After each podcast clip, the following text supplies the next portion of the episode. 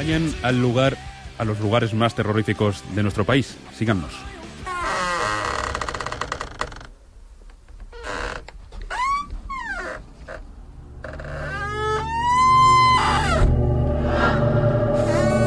Miedo me está dando. Por eso en Protagonistas del Verano les vamos a contar les vamos a intentar ofrecer esa lista, esa guía turística del terror. La semana pasada la iniciábamos y nos quedamos sin tiempo y hoy lo vamos a completar con Mónica González, periodista de investigación. Muy buenos días, Mónica. Buenos días, Héctor. ¿Qué tal? ¿Cómo estáis? El otro día nos quedamos sin tiempo y hoy lo vamos a completar con esos destinos que nos quedamos, que nos ibas a explicar eso del sillón del diablo en Valladolid. En Valladolid, en mi tierra, precisamente. Pues mira, este mueble, eh, la, bueno, la leyenda dice que este mueble pertenecía a un joven portugués, eh, un futuro doctor llamado Andrés de Proaza, que en el año 1550 eh, fue acusado de secuestrar y, despedazar a un niño de nueve años después de haberle practicado en vida una autopsia.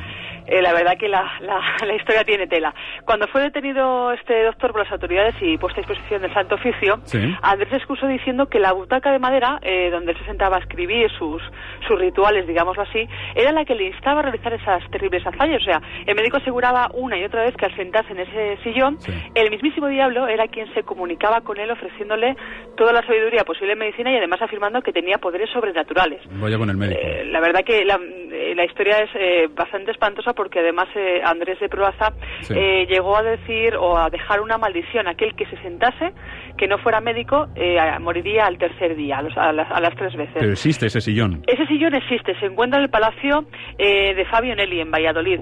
se, se mandó a este lugar, al Palacio de Fabio Nelli, porque claro, primeramente, antes de, bueno, cuando se llegó a, proceder a la, a la, a la requisición de, de, todas las, eh, de todos los bienes de Andrés de Proaza, eh, nadie quería este, este mueble porque decían que la pieza estaba endemoniada. Entonces se llevó a la Universidad de Valladolid, se dejó en un lado y ¿qué pasó? Pues que un bedel se sentó, al tercer día se murió. Vaya. Segundo bedel se sienta y se muere al tercer día. Evidentemente, eh, cuando ya lograron bueno darse cuenta que era una maldición, le lo mandaron al Palacio de, Fabio, de Fabionelli y digamos que está en un lugar privilegiado donde además todos los turistas pueden ir a, verlo. Yo no aconsejaría que se sentasen ah, por lo que pueda pasar. ¿Tú no te has sentado? No, no, no, no me he sentado.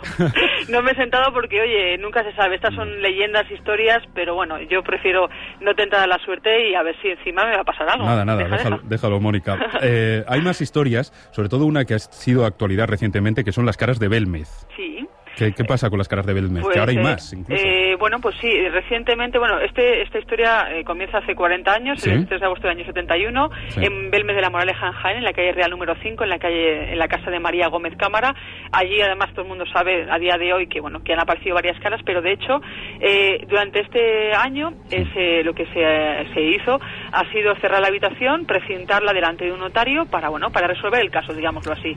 Meses después, hace, hace pocos días atrás, se ha procedido a la apertura de dicho cuarto ante el mismo notario para sorpresa de los allí presentes cuando se han, visto que las caras de nuevo han aparecido. O sea que los que decían que era un fenómeno paranormal seguramente que tengan razón, pero aquellos que dicen un, dicen que es un fraude realmente no, no, saben todavía lo que pueden decir, ¿no? Oye, pues entonces y han aparecido más caras, todavía es más inquietante ahora. Hombre, inquietante porque las llamadas dos y a mesas, el abuelo, la monja, la papa, la dama de la copa y tantas otras más que, que llevan 40 años digamos, eh, llenando de misterio esa casa de Verme de la Moraleja. Ahora tienen compañía. Tienen compañía y además yo creo que, las, las, sobrinas de esta mujer, que son las que de alguna manera eh, ofrecen a todo aquel turista que quiera eh, acceder a la casa, pues todo, todo el mundo puede mm, aparecer allí. De hecho, mm, próximamente se, el ayuntamiento y la comunidad andaluza van a hacer un museo de, de, las caras de Belmez. Evidentemente, estas mujeres, según parecen, no van a cobrar ni un dinero, pero bueno, eso todo, habría que el mundo que quiera, Mónica, puede acceder a, a Belmez a, ver en esta casa las caras. Sí, sí, todo el mundo que quiera puede acudir a, esta casa, la calle Real número 5 en Belmez de la Moraleja, en Jaén.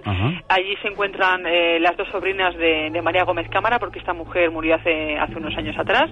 Y cualquier persona que quiera ver este cuarto donde aparecen estas diferentes caras que, como te acabo de narrar, que la verdad que son, que se, se, ve, o sea, se ven los ojos, se ve la nariz, la boca, tienen diferentes formas, lo pueden, pueden acudir y pueden resacirse del misterio que puedan llevar. Tienes a mi compañera Alma Tejero totalmente asustada por, por lo que vamos a contar ahora, porque ella quería ir al, al museo, al Centro de Arte Reina Sofía, pero le he dicho, espérate que es lo que te va a contar Mónica y te lo piensas. ¿Qué pasa en el Centro de Arte Reina Sofía? A ver, yo creo que debería de ir ella y todo el mundo que quiera, porque hay unas magníficas obras de arte que no hay que perderse en Madrid. Pero hay que decir que, claro, en la, el Centro de Arte de Reina Sofía eh, cuenta la leyenda que hay fantasmas.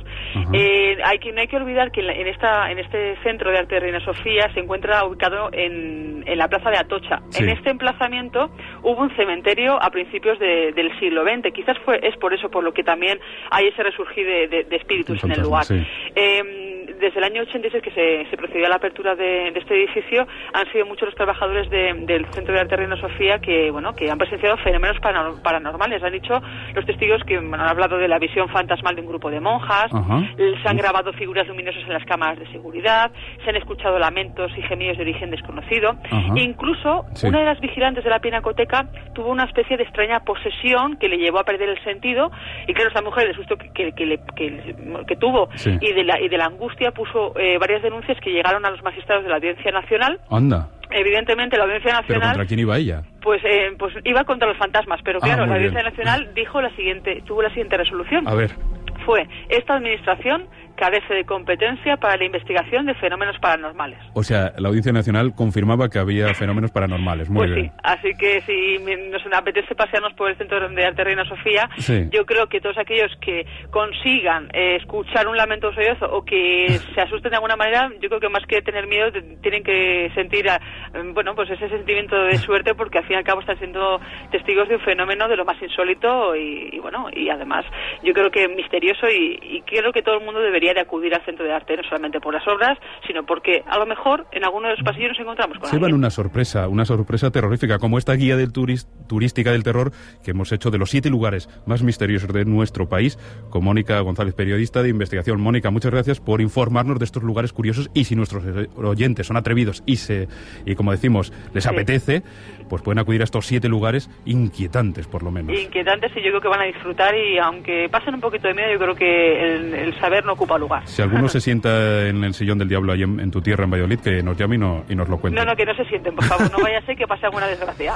Mónica González, periodista de investigación. Muchas gracias. Gracias, un abrazo. Adiós.